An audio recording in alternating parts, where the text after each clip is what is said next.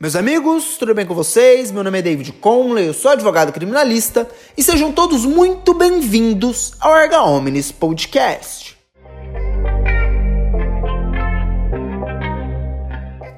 E o nosso tema de hoje falará sobre o habeas corpus e a prisão. Isto é, diante de uma prisão, o correto é impetrar-se uma ordem de habeas corpus, certo?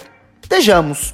O habeas corpus é o remédio constitucional utilizado para quando há constrangimento ilegal à liberdade de locomoção de alguém, bem como para quando existe ameaça em seu direito de ir e vir. Para impetrar um habeas corpus, não é necessário advogado, tendo em vista o importantíssimo objeto desta ação, a liberdade. No entanto, diante da complexidade de elaborá-lo, é absolutamente recomendável que se procure por um profissional de confiança para fazê-lo. Ocorre que, diante de causas que chamam a atenção da mídia, passou a população a acreditar que o habeas corpus é sinônimo de liberdade, ou ainda que pode ser utilizado para qualquer tipo de prisão.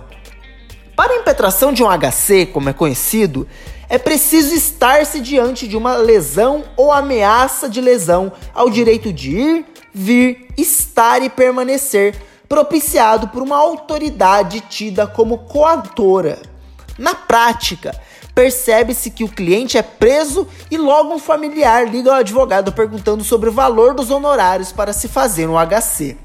Entretanto, na maioria dos casos, a medida é fazer um pedido de liberdade ao juiz, o que, além de menos complexo, é mais barato ao, ao cliente. A lógica é fácil de entender. Habeas corpus é uma ação, enquanto o pedido de liberdade é uma sintética petição. No exemplo acima, depois de preso em flagrante, o sujeito é submetido à audiência de custódia, onde é possível ao advogado já fazer o primeiro pedido de liberdade. Se, por outro lado, entender o juiz que estão presentes os requisitos da prisão preventiva e este decretá-la, torna-se a autoridade coatora e possibilita-se o habeas corpus.